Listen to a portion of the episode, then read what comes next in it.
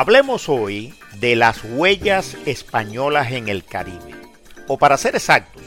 de las huellas españolas que nos han quedado en las impresionantes construcciones en piedra de cantería,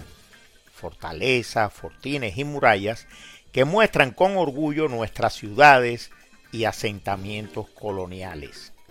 Esas construcciones, pruebas al canto del poder militar español de la época, fueron la respuesta a la rivalidad y agresividad colonial de otras naciones como Inglaterra, Francia y Holanda, y sobre todo a la brutalidad de los continuados ataques de piratas y corsarios que asolaban el Caribe.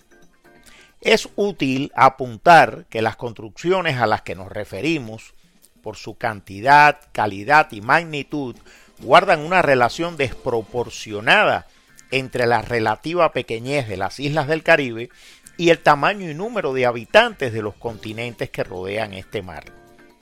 Lo cierto es que el imperio español, tan lento en otras cosas, se vio en la necesidad, si quería mantener el oro y la plata sudamericanos alimentando sus guerras europeas, de apurarse para defender sus colonias en el Nuevo Mundo. Para finales del siglo XVI y mediados del XVII, Santo Domingo y Puerto Plata en la Española, La Habana y Santiago de Cuba en la isla de Cuba, San Juan en Puerto Rico, Portobelo y Nombre de Dios en la costa caribe panameña, Cartagena de Indias y Santa Marta en Nueva Granada, la actual Colombia, Cumaná y La Guaira en Venezuela, y Veracruz y Campeche en México estaban ya entre los 26 emplazamientos, por lo menos 26, que contaban con fortalezas, fortines, presidios y baterías de costa en el área del Caribe y algunas de ellas, La Habana, San Juan, Cartagena y Santo Domingo, con murallas ya terminadas o en construcción. El tiempo ha transcurrido y algo más de cinco siglos es mucho tiempo. Algunos de estos sitios ya no son lo que fueron en su momento. Los conflictos militares han cambiado y lo que alguna vez fuera más o menos inexpugnable desde el punto de vista militar, ahora no es más que una reliquia. Pero si usted quiere hacer un viaje en el tiempo y asombrarse de la magnitud y contundencia de algunas de estas colosales construcciones, le recomiendo que visite con calma,